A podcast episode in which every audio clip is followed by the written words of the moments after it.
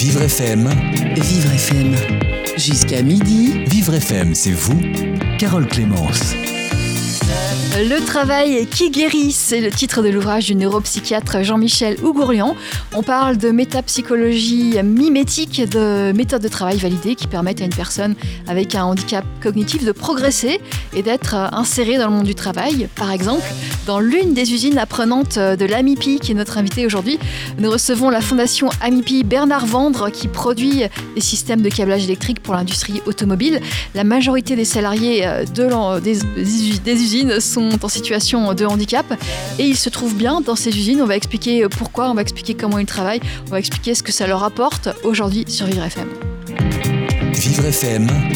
Jusqu'à midi. Vivre FM, c'est vous, Carole Clémence. Et nous recevons Jean-Marc Richard. Bonjour Jean-Marc. Bonjour. Vous êtes président euh, bénévole de la Fondation Amipi Bernard Vendre, qui est reconnue euh, d'utilité publique. Euh, c'est vous qui, gérez ces, usines. Il y, a, plusieurs usines en, Pays de la Loire notamment. Voilà.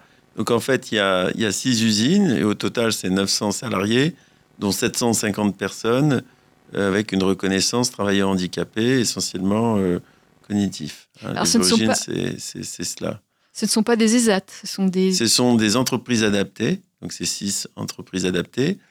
Et euh, elles ont été fondées par un homme euh, exceptionnel qui est Maurice Vendre, aujourd'hui décédé, euh, qui avait un fils qui était Bernard Vendre.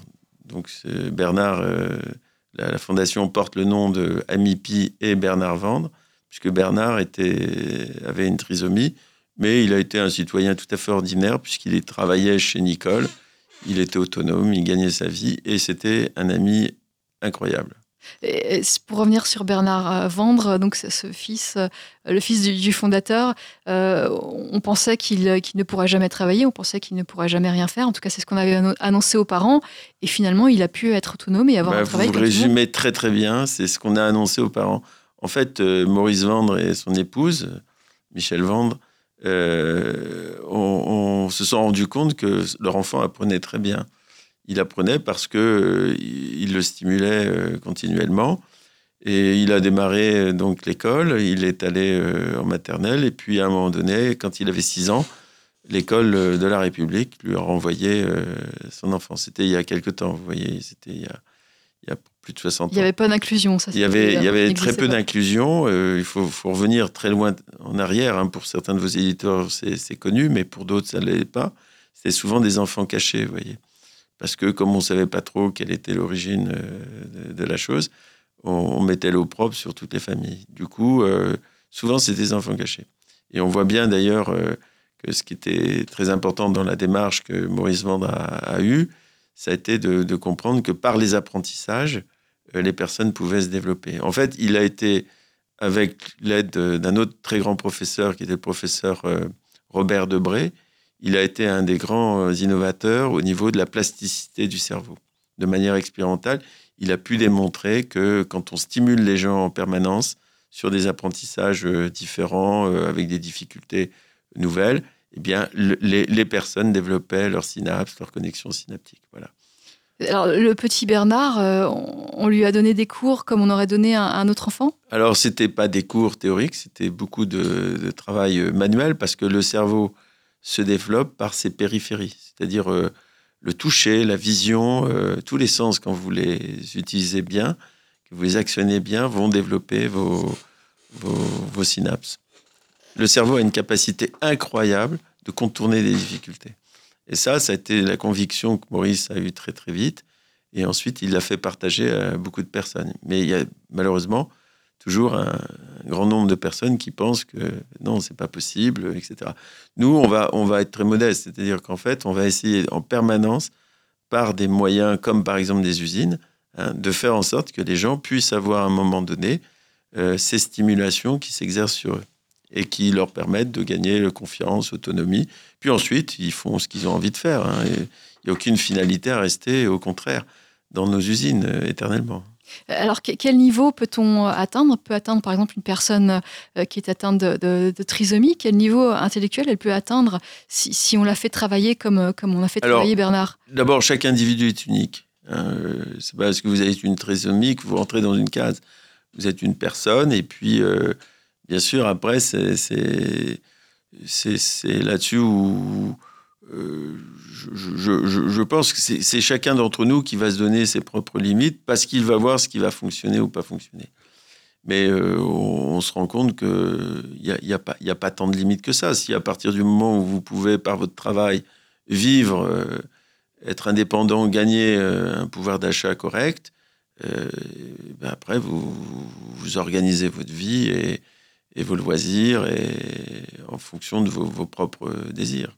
Qu'est-ce qui est différent dans, dans les usines euh, de la MIPI? Qu'est-ce qui est différent par rapport à une usine traditionnelle? Alors, je pense que nous, nos nos variables d'ajustement, ça va être toujours de faire en sorte que l'usine soit un moyen pour développer les personnes. Ce qui veut dire qu'on va mettre en place quelque chose de, de bon sens. Tous les processus industriels vont être vus par deux équipes. Une équipe qui est l'équipe de production, on va dire ça comme ça, et puis euh, l'équipe de, des apprentissages, de la formation. Et on va faire en sorte que tout- toutes les activités vont simultanément développer à la fois des bons produits, puisqu'il va falloir produire euh, 8 millions de, de faisceaux pour servir l'industrie automobile avec toutes ses exigences, mais aussi euh, avec des niveaux de qualité énormes. Et puis derrière, vérifier qu'on développe bien les personnes. Voilà. Et ça, je vous expliquerai peut-être un peu comment le, le montage se fait. Mais je crois que ce qui est, ce qui est incroyable, c'est l'intuition de cet homme, Maurice Vande, rejoint par euh, sa première épouse qui est décédée malheureusement, et puis sa seconde épouse qui est Marise Vande, qui a toujours collaboré avec eux et qui a permis de, de- de faire des avancées incroyables euh, dans les apprentissages. C'est- C'était novateur euh, et ça l'est toujours aujourd'hui? Je, je pense que on n'a pas fini d'en parler. hein. Je crois que vous verrez pourquoi, euh, si on a la joie d'avoir le professeur Gourian qui nous rejoint, je, cro- je crois qu'on a été trop vite en besogne en France et qu'on a euh, éliminé trop vite les, usines, trop vite le travail manuel. euh, et, et en final, on n'a pas utilisé tous ces moyens qui permettaient de développer les, les personnes et de pacifier aussi la société. Alors, c'est vrai, les usines ferment en France. Euh, on a de moins en moins d'usines. On va développer le, le travail euh, tertiaire. Euh, et et vous avez eu cette difficulté en, en 2000 Alors, en 2000, effectivement, euh, dans les années 2000, vous avez une mon- mondialisation qui est annoncée. On voit pour, pour tout, tout, tout système productif européen, c'est une, une énorme problématique. Euh, mais certains se sont adaptés, d'autres euh, ne l'ont pas fait. Et chez nous, en France, je pense que l'adaptation a été euh, très, très difficile, voire oubliée, parce que ce sont les industriels qui se sont retrouvés tout seuls, finalement, à devoir la gérer. Qu'est-ce qu'ils ont fait? Bah, Ils ont massivement délocalisé toutes les usines manufacturières. Donc partout il y avait justement cette... puisque globalement les coûts horaires des salariés français, de l'ouvrier français comparé à l'ouvrier euh, euh, dans des pays comme le Maroc étaient très très... euh, L'écart était très gigantesque. Donc les gens se sont dit, on va, on va pas pouvoir garder ces activités. En fait, on aurait aidé ces gens, ces industriels à s'organiser, on aurait évité beaucoup de fermetures. Et à chaque fois qu'on voit une, une usine fermée, on se dit quel dommage, c'est des quantités d'apprentissage qui vont disparaître. Là, j'entendais que la Charentaise, vous voyez, euh, qui est une euh, production française euh, qui est en Charente, justement, euh, une des usines serait en difficulté. Bah, je trouve que c'est très dommage parce que certainement, euh, c'est des usines qui, qui apprennent beaucoup de choses aux, Ouais. gens dans le vivre ensemble. Mais alors, heureusement, euh, vos usines à vous, elles n'ont pas fermé. Alors, elle devait fermer, mais on a eu euh, deux, deux chances. La première, c'est que l'État s'est vraiment intéressé à nos savoir-faire. Et en 2005, on devient fondation euh, reconnue d'utilité publique. La deuxième chose, c'est la RSE de nos clients, euh, de tous nos clients, ceux euh, actuels, de, la période 2000, et puis les, ceux qui nous avaient connus. Ils se sont mobilisés, nous ont donné de l'activité. Eux-mêmes ont vécu une crise très difficile en 2008, hein, la crise de l'automobile mondiale d'ailleurs était très costaud.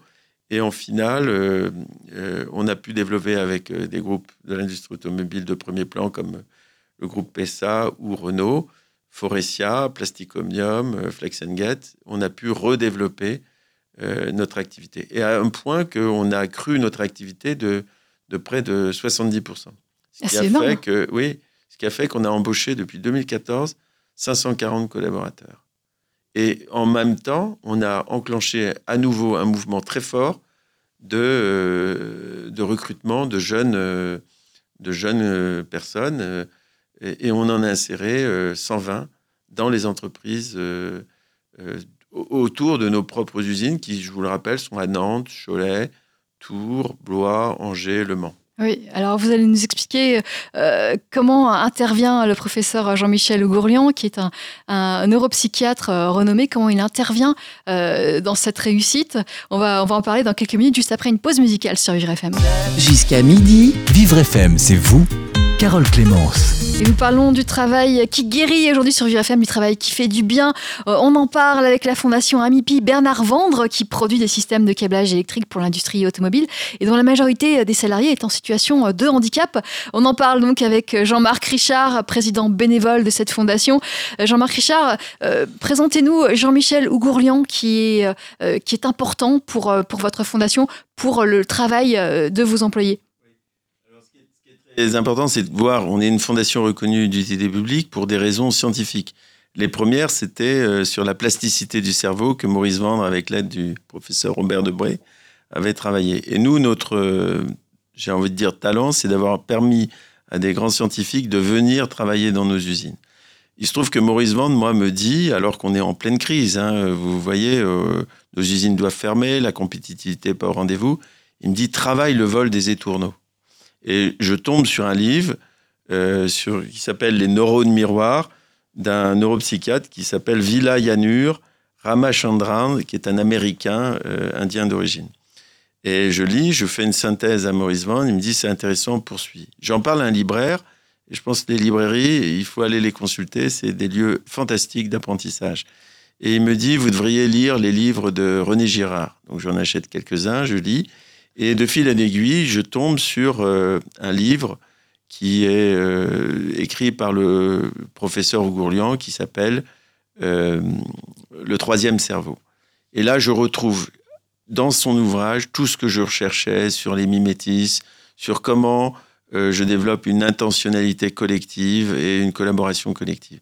Et là, je pense que c'est très intéressant de voir qu'après, j'essaye de le rejoindre, de le rencontrer. C'est très difficile. Il y a un colloque international où il doit intervenir, mais il y a l'histoire du Bataclan, euh, le drame du Bataclan qui a lieu le lendemain, donc le colloque est, euh, pardon, le, euh, qui a lieu précédemment ce colloque, donc le colloque est annulé, et c'est que bien plus tard que je vais le retrouver. Et là, il me dit, ça m'intéresse ce que vous faites, je vais venir voir. il va dans notre usine de Mans.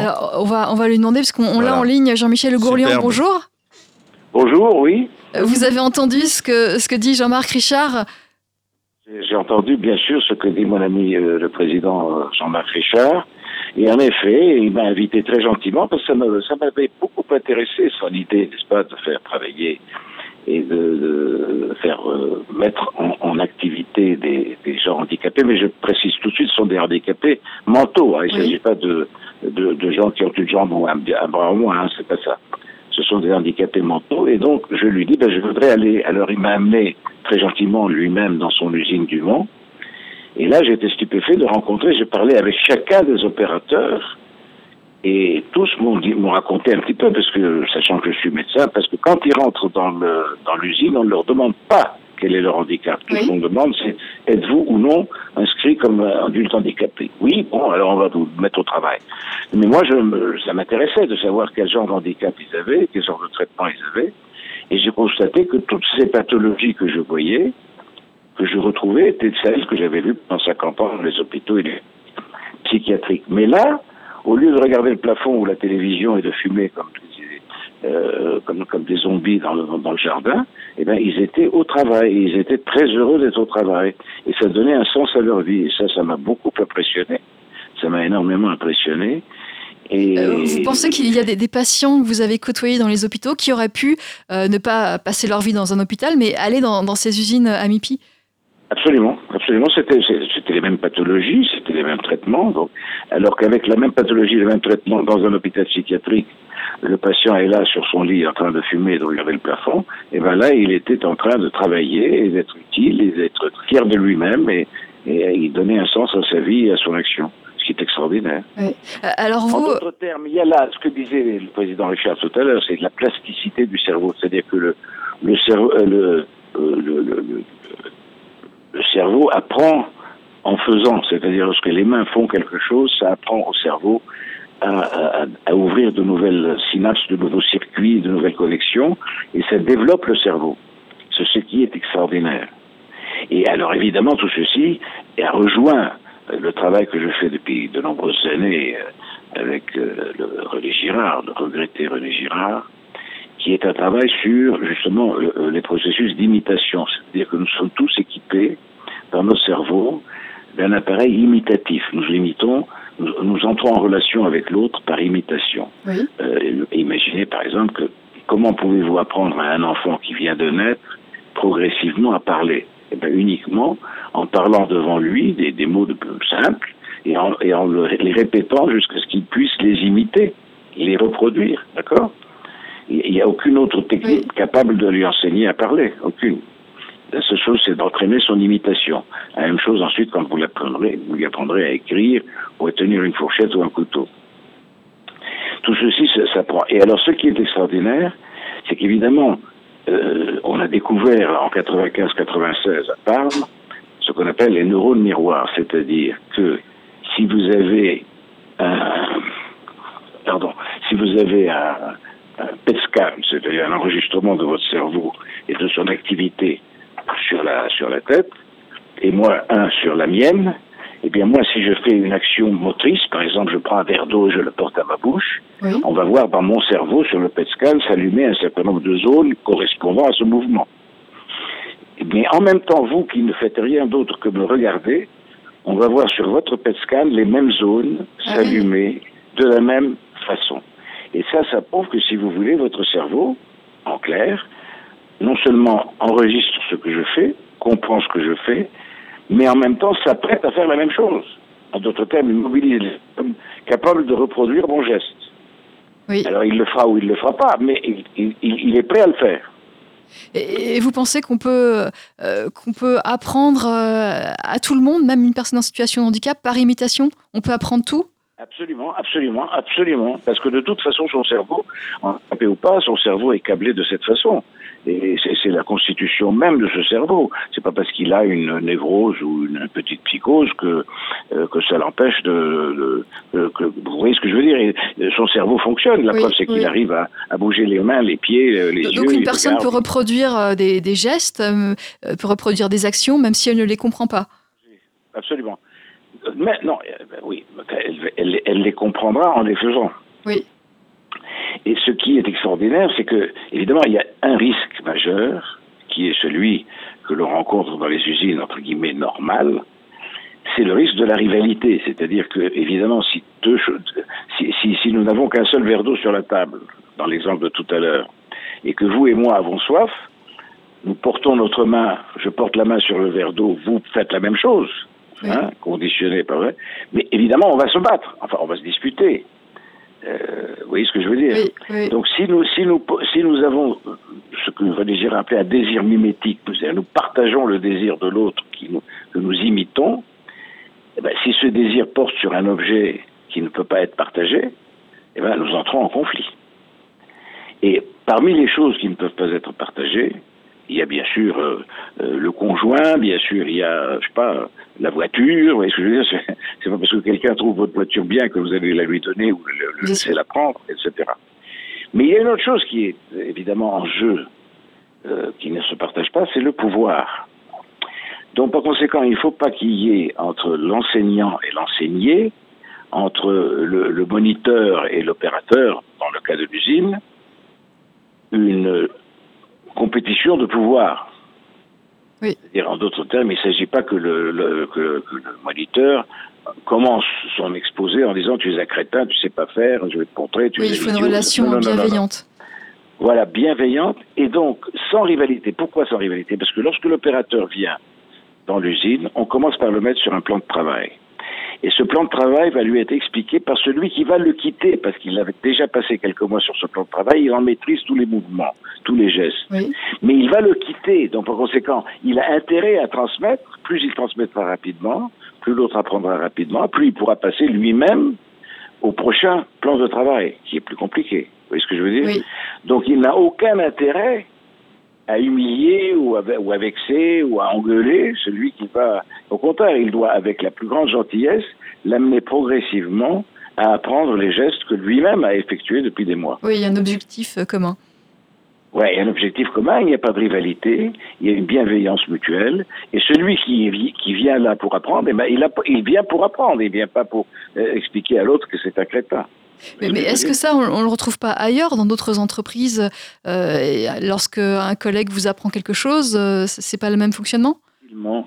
On le retrouve difficilement dans certaines entreprises, je le sais très bien, parce que j'ai passé longtemps dans les hôpitaux, vous savez, prenons l'exemple de l'hôpital. Euh, si un médecin est, au courant d'une technique, il n'est pas, euh, il n'est pas disposé fatalement à, la partager avec les autres. Il peut faire se la garder pour lui. Vous comprenez ce que je veux dire oui. Ça, c'est un premier exemple. Et puis il y a un deuxième exemple, c'est que si vous voulez, euh, il y a comment dirais-je, une espèce de tendance à, à la compétition. C'est-à-dire que si vous avez découvert pas, un médicament Hein, qui, qui, qui, marche sur telle chose, euh, vous n'allez pas vouloir partager cette découverte avec, avec tous vos collègues, parce que sinon tout le monde se mettra à faire la même chose, alors que vous, vous avez la possibilité de, d'exploiter cette petite découverte que vous avez faite. Oui, oui, là il y a beaucoup de concurrence euh, et de rivalité, effectivement, c'est pas du tout le bah, même milieu. Regardez, regardez, allez voir un médecin et demandez-lui ce qu'il pense de l'ordonnance que vous a faite son collègue. Vous allez voir tout de suite ce qu'il va vous dire ça, ça m'étonnerait qu'il vous dise Ah, c'est magnifique, c'est vraiment, il a fait ce qu'il fallait, etc. Il va vous dire à tous les coups, quelle que soit sa spécialité, oui, évidemment, ce, collègue, bien sûr, il nous a prescrit ça, mais enfin, moi, j'aurais pas fait ça, voyez-vous.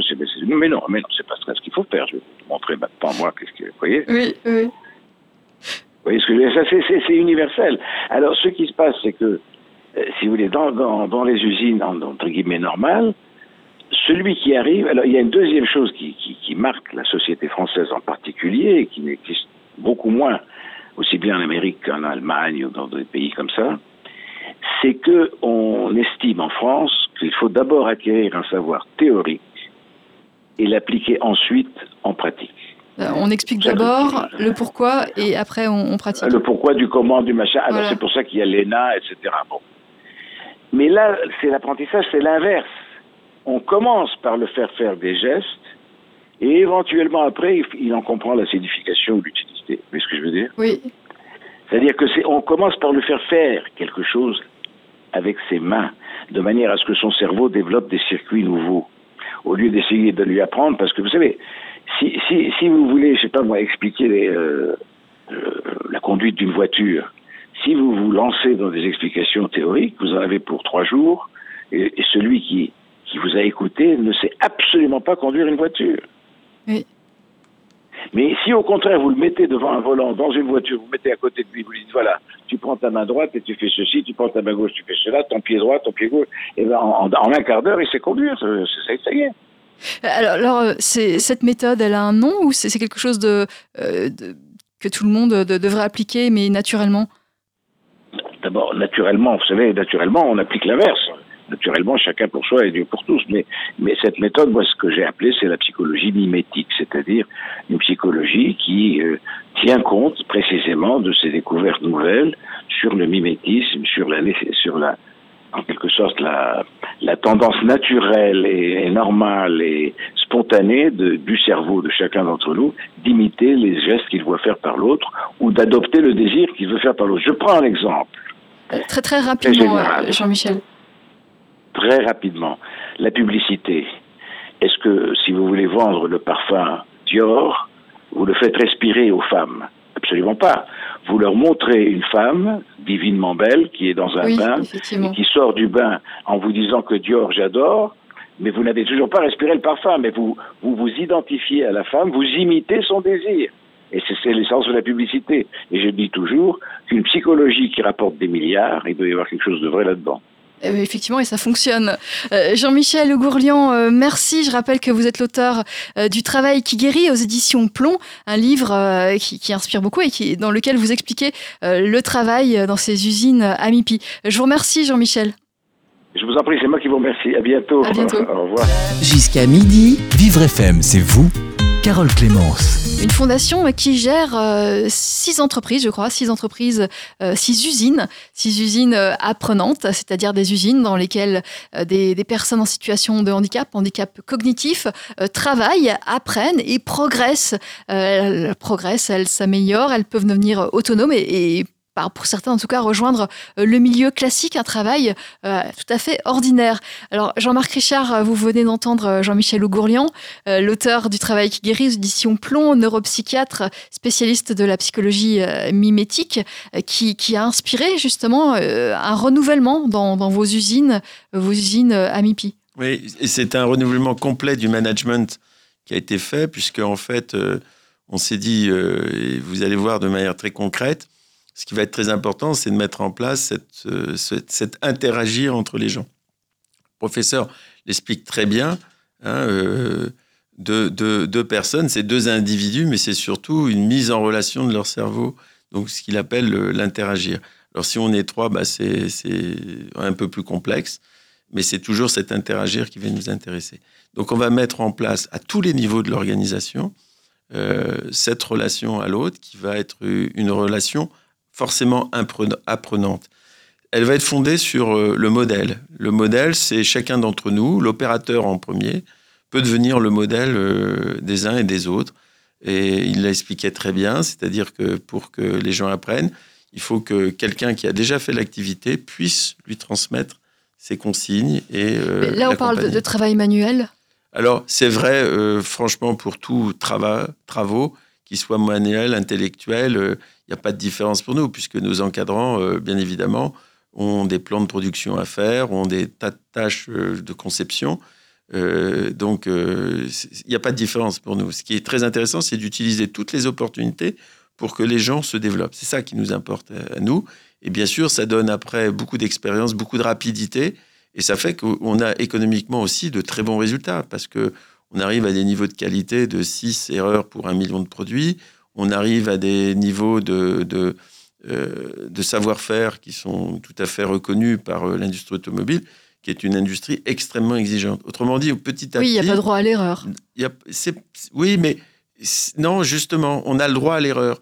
Mais une fois qu'on a fait ces erreurs, on a le droit de les corriger. On a le droit d'y réfléchir. Alors, c'est là où le collectif va être extrêmement important. Et je veux revenir sur la notion de modèle. La notion de modèle, le professeur l'a déjà bien expliqué, mais c'est d'abord la compétence qu'on va travailler, la compétence des gens. Ensuite, ça va être la bienveillance. Mais sans compétence, la bienveillance peut être avoir des effets même euh, nocifs. Et puis le troisième point, c'est euh, le désir de transmettre. Ça a été très très bien expliqué tout à l'heure par le professeur. Je pense que toutes les organisations sont concernées. Euh, on fait d'ailleurs des colloques dans des très grands groupes parce qu'elles sont concernées au fait que les gens n'ont pas le désir de transmettre. C'est évident. Si vous commencez à transmettre dans des groupes et qu'une fois que vous avez transmis, vous êtes viré parce que vous avez transmis un savoir-faire, c'est évident que c'est tout le système de reconnaissance qui va être très important à mettre en place. Et quatrième point, c'est véritablement l'immense vigilance que le management doit avoir sur le poison de la rivalité. C'était très bien expliqué par le professeur. Donc nous, on s'est emparé des savoir-faire du professeur, qu'il a aussi, au travers d'une enquête énorme qu'il a faite au sein de nos usines. Hein.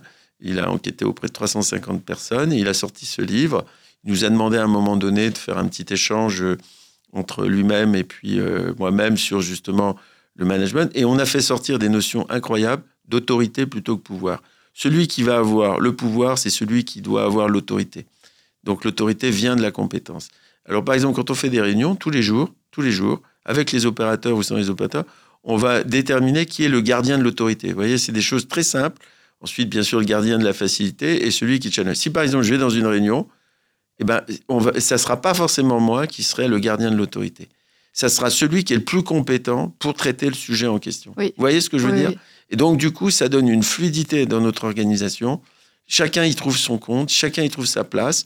Et on a un leadership euh, qui est collectif, mais aussi qui est très affirmé pour que chacun, on sache vraiment ce qu'il a à faire et comment on peut l'aider à réussir ses tâches.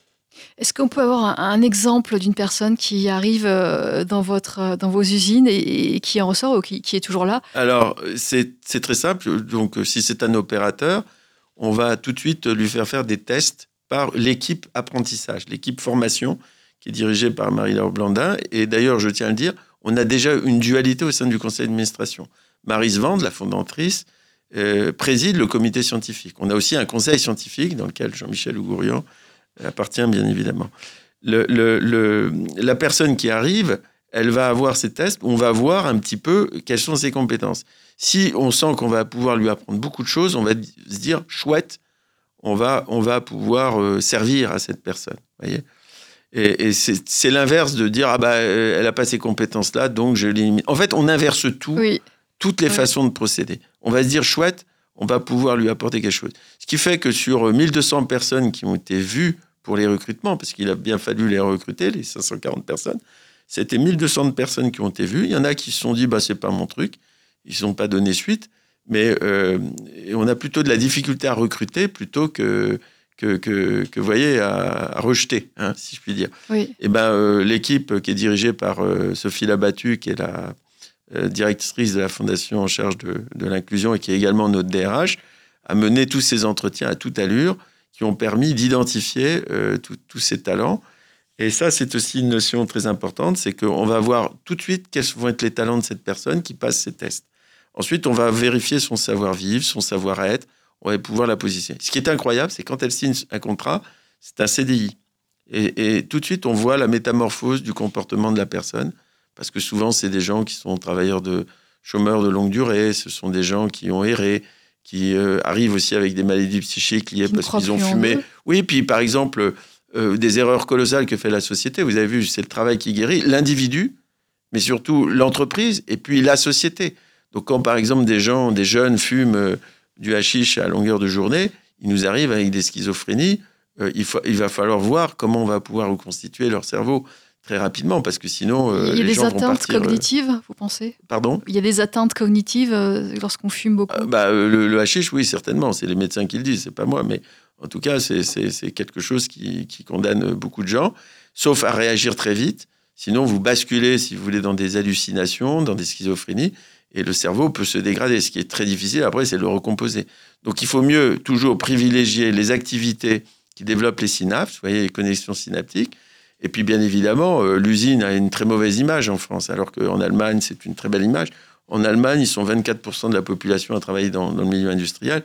En France, on n'est plus à 14%. Moi, je suis très, très inquiet sur le devenir de la société française, sur la façon dont elle euh, regarde le travail, plutôt comme euh, une souffrance, alors qu'on devrait regarder l'inverse, c'est-à-dire se dire comment on organise le travail pour que ça soit pas une souffrance. Mais en France, l'usine a une image euh, négative, c'est un travail inintéressant, dur, abétissant. Ben, par exemple, j'ai une femme, je suis administrateur territoire zéro chômeur longue durée où œuvrent beaucoup d'amis, dont Laurent Grand-Guillaume, qui fait quelque chose de remarquable avec des tas d'associations autour de lui. Euh, on a eu le témoignage d'une femme, pendant 25 ans, elle a fait la même chose. Autrement dit, on l'a transformée en machine. D'accord? Et puis ensuite, euh, euh, pendant 4 ans, elle était chez elle. Autrement dit, elle devenait un problème. Bah, si vous voulez, à force de voir les, gens de cette façon et de ne pas traiter des personnes, vous voyez, c'est ça que je reproche à cette société, c'est qu'elle ne traite pas les personnes. Elle traite des cas, elle, isole, elle dit tiens, il y a une maladie, donc on met les gens dans un coin. Euh, dans un silo, hein, on appelle ça, alors que je pense qu'il faut absolument euh, décloisonner tout ça. Et je ne suis pas le seul. L'État, euh, on a eu la visite de la secrétaire d'État, Madame Agnès Pannier-Runacher, qui est venue il y a 15 jours, pour voir comment notre expérience pouvait faire, faire, partie des solutions qu'il allait falloir apporter au pays. Hein. C'est trop tard quand l'usine ferme il faut, il faut plutôt voir les opportunités du travail avant que, bien évidemment, tout le monde se soit tapé euh, dessus. Alors, vous pensez que l'usine, c'est une solution? Euh, Alors, l'usine est une des solutions, mais il y en a plein d'autres. Hein. Euh, je pense que c'est la façon dont on va regarder le travail, dont on va l'organiser. Je crois qu'on va faire dans des grands colloques, on a commencé dans des grandes entreprises du CAC 40 en particulier, mais aussi sur des tas de territoires on fait des interventions auprès des chefs d'entreprise pour leur expliquer notre vision du travail. Et c'est évident que le poison de la rivalité est un des facteurs clés qui va faire que derrière, euh, les gens vont, prendre des mesures qui vont apaiser euh, l'entreprise. Euh, et nous espérons aussi après la société. Donc cette idée de, faire, de supprimer la rivalité, elle est appliquée dans vos usines aussi au niveau managérial? Alors c'est indispensable, sinon elle ne fonctionnerait pas on a des usines qui peuvent être à un moment donné en difficulté parce qu'il n'y a pas eu une compréhension suffisante de la relation à l'autre. voyez, En fait, tout est relation à l'autre. C'est un peu les personnes, leurs relations, c'est un peu comme la lumière, vous voyez. C'est double, c'est dual, c'est à la fois corpusculaire et ondulatoire. Et eh ben, par exemple, nous sommes tous les deux, nous créons une relation actuellement, nous créons un interagir. Euh, si nous sommes chacun compétents, s'il y a de la bienveillance, si nous avons, comme c'est le cas, l'envie de, transmettre, et eh ben normalement, le poison de la rivalité s'estompe très vite. Oui. Effectivement. Euh, alors, ces, usines, vos usines, euh, est-ce que vous pouvez donner euh, un exemple, mais à titre anonyme, d'une personne ou plusieurs personnes que vous connaissez, dont vous avez suivi la vie sur plusieurs années? Ah oui, oui. Alors, des cas incroyables, c'est dans l'autisme. Des gens qui ont reçu des, informations, puisque tout le monde a au moins une mère ou des parents, encore aujourd'hui. Hein qui ont le désir de transmettre. D'ailleurs, c'est un sujet de société, je pense, énorme. Quand on l'aborde sous cet angle-là, on voit bien que si on fait des enfants sans, sans qu'il y ait des gens autour d'eux qui ont un désir de transmettre, on va vers des catastrophes euh, universelles. Oui. Donc, ce qui, ce qui me paraît euh, extrêmement important, c'est un enfant qui a un autisme, qui n'arrive, il ne parle pas. Et puis, bien évidemment, il s'est passé des choses incroyables grâce à l'encadrement, c'est que petit à petit, euh, il s'est mis à prendre confiance en lui et il s'est mis à développer euh, son cerveau. Là, vous, pensez à une personne qui est arrivée dans, dans, votre usine Il y a, une vingtaine, d'années, il est arrivé.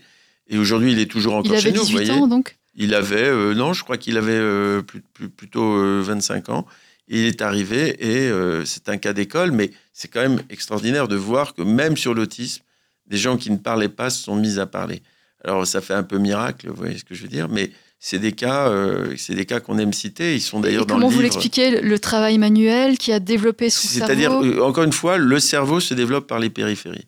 Donc, si quelqu'un, et ça c'est quelque chose qui a été dit, mais je, voudrais le préciser pour pas qu'on rêve sur des choses. Euh, en fait, on procède par palier. Quand on met un PET scan d'un quelqu'un qui est un pianiste, qui regarde un grand pianiste jouer, il va apprendre quelque chose. Si en revanche la personne n'est pas un pianiste, il se passera pas grand-chose. D'accord? C'est-à-dire que c'est pas parce que j'ai juste un désir que les choses vont fonctionner. Il y a des paliers, il y a des systèmes de maturité qui vont faire qu'on va pouvoir apprendre euh, d'une certaine façon quand on reçoit un apprentissage. Donc c'est ces systèmes de paliers qu'il nous faut nous organiser. On a des gens qui nous arrivent, comme je vous les ai expliqué tout à l'heure, qui ne savent rien faire parce que même leur cerveau a dû se vider de matière, parce que personne n'a eu le désir de leur apprendre des choses.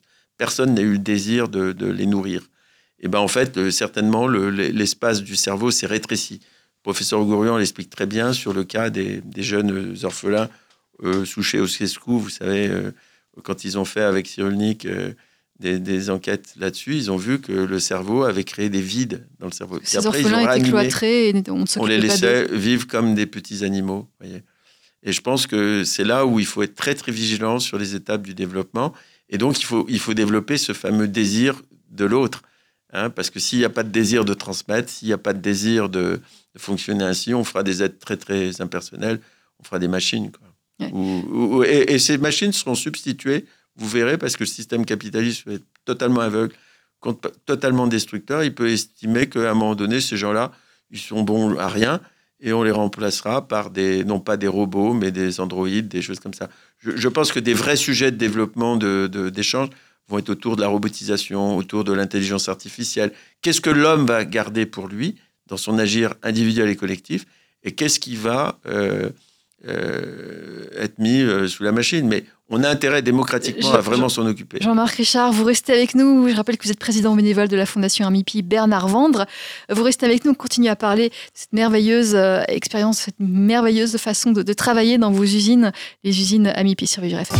Jusqu'à midi. Vivre FM, c'est vous, Carole Clémence. Nous sommes avec Jean-Marc Richard depuis 11h sur Vivre FM, président bénévole de la fondation Amipi Bernard Vendre, reconnue d'utilité publique, une fondation qui gère des usines, des usines dont la majorité euh, des salariés sont en situation de handicap. C'est une usine qui produit des systèmes de câblage électrique pour l'industrie automobile, entre autres. Euh, Jean-Marc Richard, euh, on a parlé des, gens qui travaillent chez vous, mais quelle, est l'évolution du public? Alors, ce sont essentiellement des personnes avec un problème cognitif. Oui, alors au départ, c'était beaucoup de personnes qui avaient euh, des trisomies. Aujourd'hui, on en a très très peu qui nous arrivent, mais de plus en plus de gens qui nous arrivent avec ces maladies psychiques très bien décrites tout à l'heure. J'ai un cas à vous, euh, vous expliquer. Euh, Quelqu'un qui était justement, nous, nous ne connaissons pas, hein, vous l'avez bien compris, la maladie de la personne. Et cette personne avait énormément bien progressé. Elle était sur notre UPAI de Tours. Et puis, elle trouve une opportunité d'aller dans un grand groupe pour euh, faire quelque chose qu'elle avait envie de faire. Elle le fait. Donc, Et- un emploi classique. Voilà, un emploi classique. Sauf qu'il y a une formation qui va se faire et qui va la déraciner de son environnement immédiat. Elle va partir à Lille, euh, très, très loin donc de ses bases. Elle va faire une semaine de formation. Elle va être laissée toute seule dans son environnement. Personne ne va s'en occuper. Je crois que c'est un des drames d'ailleurs de notre société, c'est qu'on s'occupe pas trop de l'autre. Et puis euh, le vendredi soir, elle rentre aux urgences en hôpital psychiatrique. Alors bien évidemment, nous, nous avons repris la personne. hein. Elle, était, euh, elle était en formation, en mise à disposition. hein. Parce que vous avez compris qu'il y a des étapes de stage, des étapes de mise à disposition avant qu'un CDI intervienne. Oui. Donc on a récupéré la personne. On l'a mise dans un autre lieu qui était Le Mans. Elle a rebénéficié des apprentissages. Et elle a fait un parcours à nouveau exemplaire. Elle a repris confiance en elle.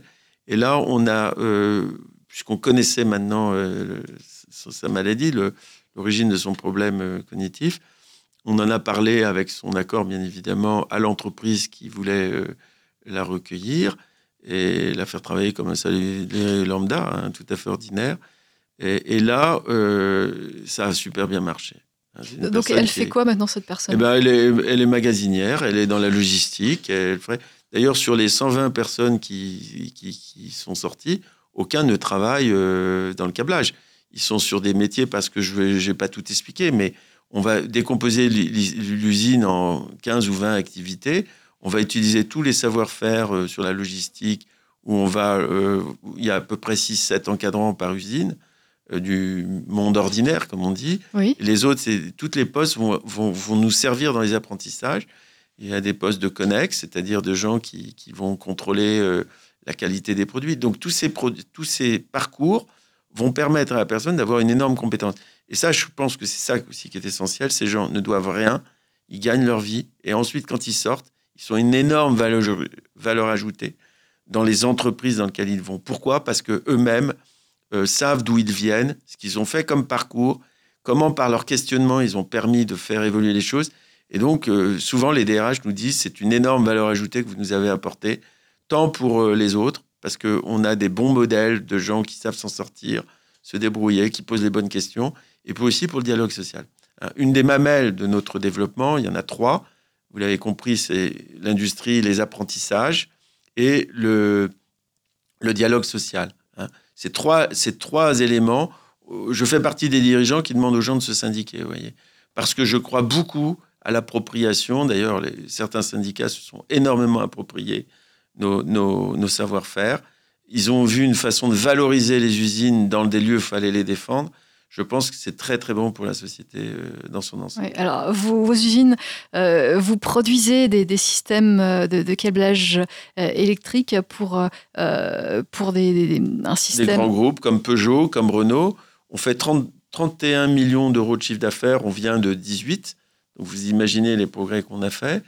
Et puis, euh, on est à l'équilibre cette année, c'est-à-dire qu'on on ne gagne pas d'argent en résultat net, c'est pas l'objectif, mais on génère les 2 millions d'euros de cash flow qui nous permettent d'investir dans nos usines, leur permettre d'être toujours modernes.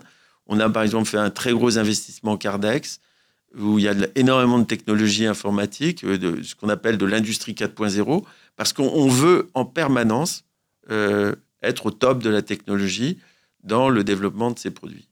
Oui, et- et c'est un système. euh, ces câblages, c'est- très concurrentiel, c'est dans un système très concurrentiel. Terriblement concurrentiel. Normalement, Et- comme je vous l'ai dit, on devait disparaître les rapports de 1 à 2. Mais là où c'est bien, c'est que la RSE des clients, Peugeot, Renault, Forestia, Plastic Omnium, permet de justifier qu'on continue à nous donner du travail. Je pense que d'ailleurs, c'est un des grands devenirs et des grands chantiers que vous allez avec nous contribuer à faire. Il faut que dans toutes les écoles de France, dans toutes les universités, dans les entreprises, on, arrête de penser que PNL, parce que à la fin, c'est profit and loss. Il faut rajouter la RSE à égalité. Quand vous avez une interview d'un chef d'entreprise, ce qui est extrêmement important, c'est qu'il puisse vous expliquer en quoi c'est de la vraie RSE qu'il a fait, comment il a pu vraiment contribuer. Je pense qu'on a mis en exergue, on a mis en exemple des gens qui, qui nous disru- disruptaient l'économie, hein, les GAFA, vous voyez, les gens des, de cette économie Google, en fait, il le faisait sur le dos des autres, bien évidemment. Il gagnait beaucoup d'argent parce qu'il vous piquait à vous, euh, euh, par exemple, radio, euh, les, les, les, l'argent de la publicité, vous voyez, des choses comme ça. Et, et, et, on a laissé faire ça de manière tout à fait impunément, et on a oublié que derrière, c'était quantité de personnes qui n'avaient plus de boulot, qui n'avaient plus de raison d'être, de, de vivre. Et franchement, le livre, le travail qui guérit, l'individu, l'entreprise, la société, pour moi, c'est une révolution euh, pour toutes nos organisations, pour nos États, une façon de voir qui est tout à fait différente. C'est en cela qu'on s'est sauvé nous-mêmes, vous voyez. Alors, euh, vous nous avez parlé de, différentes personnes qui avaient intégré euh, vos usines. qui peut intégrer ces usines? Est-ce que alors toutes les personnes, toutes les personnes qui ont une déclaration travailleur handicapé. Donc ça ne dépend pas de nous, ça ne dépend pas de, ça demande de l'administration française. Euh, plutôt territoriales aujourd'hui, c'est-à-dire les, MDPA, les maisons du handicap. C'est elles qui labellisent, entre guillemets, qui, labellisent. Et, bien évidemment, vous avez compris, une des grosses batailles qu'on a, c'est à faire en sorte que le coût global du travail euh, soit toujours privilégié au coût global du non-travail. Ce qui veut dire qu'on demande, par exemple, on a un partenariat énorme avec la GFIP. Euh, ce, ce, partenariat est clé pour l'avenir à la fois de nos opérateurs, de nos UPAI, mais aussi du développement c'est de faire en sorte que 100% de nos produits bénéficient à la fin de la GFIP. À ce moment-là, on sera très, très compétitif socialement. Et bien sûr, euh, voilà, c'est une compétitivité responsable que nous réclamons. aujourd'hui. Euh, si, je veux euh, intégrer l'une de vos usines, je m'adresse à qui? J'envoie un CV, j'envoie ah, ben, vous, motivation vous, vous, téléphonez, nos sites sont très à jour, hein, c'est www.amipi, et vous avez à ce moment-là un téléphone, et bien évidemment, euh, vous, vous, vous, vous, rentrez en relation. Vous serez amené à passer par souvent, euh, si vous êtes cap emploi ou, ou, une formalité, et puis ensuite, euh, bien évidemment, les processus de recrutement ont lieu très très régulièrement. Jean-Marc Richard, je rappelle que vous êtes président bénévole de la Fondation Amipi Bernard Vendre. Je vous remercie d'être venu nous avoir présenté ce que vous faisiez, l'utilité de, vos usines. Je vous remercie, l'émission se termine. Et, et merci Vivre FM et vous-même euh, je découvrais cette radio et je la trouve extrêmement porteuse de sens. Merci à vous. Vivre FM, podcast.